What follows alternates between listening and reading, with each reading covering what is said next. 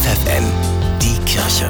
Nachgedacht. Die Adventszeit hat begonnen, der Countdown bis Weihnachten läuft und es gibt noch so viel zu tun. Geschenke besorgen, Plätzchen backen, sich mit Freundinnen auf dem Weihnachtsmarkt verabreden, wenn das trotz Corona überhaupt noch möglich oder ratsam ist. Ja, das kann stressig werden, aber muss das wirklich so sein? Warum nicht einfach einen Gang zurückschalten? Wie wäre es damit, den Advent ganz bewusst als eine Zeit der Besinnung und der Vorfreude auf das Weihnachtsfest zu nutzen, statt sich stressen zu lassen? Es beginnt damit, ganz bewusst Zeit für sich selbst einzuplanen.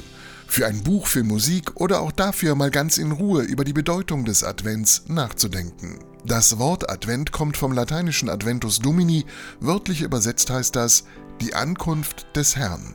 Damit ist der Advent für gläubige Christen wortwörtlich die Zeit, die auf die Ankunft Gottes hinweist, auf die Geburt Jesu im Stall von Bethlehem. Jede weitere Kerze, die wir von Sonntag zu Sonntag am Adventskranz anzünden, bringt mehr Licht in die dunklen Dezembertage.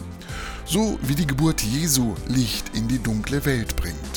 So hat es Jesus selber formuliert, ich bin das Licht der Welt, wer mir nachfolgt, der wird nicht wandeln in Finsternis, sondern wird das Licht des Lebens haben. Bernhard Tups, FFN Kirchenredaktion.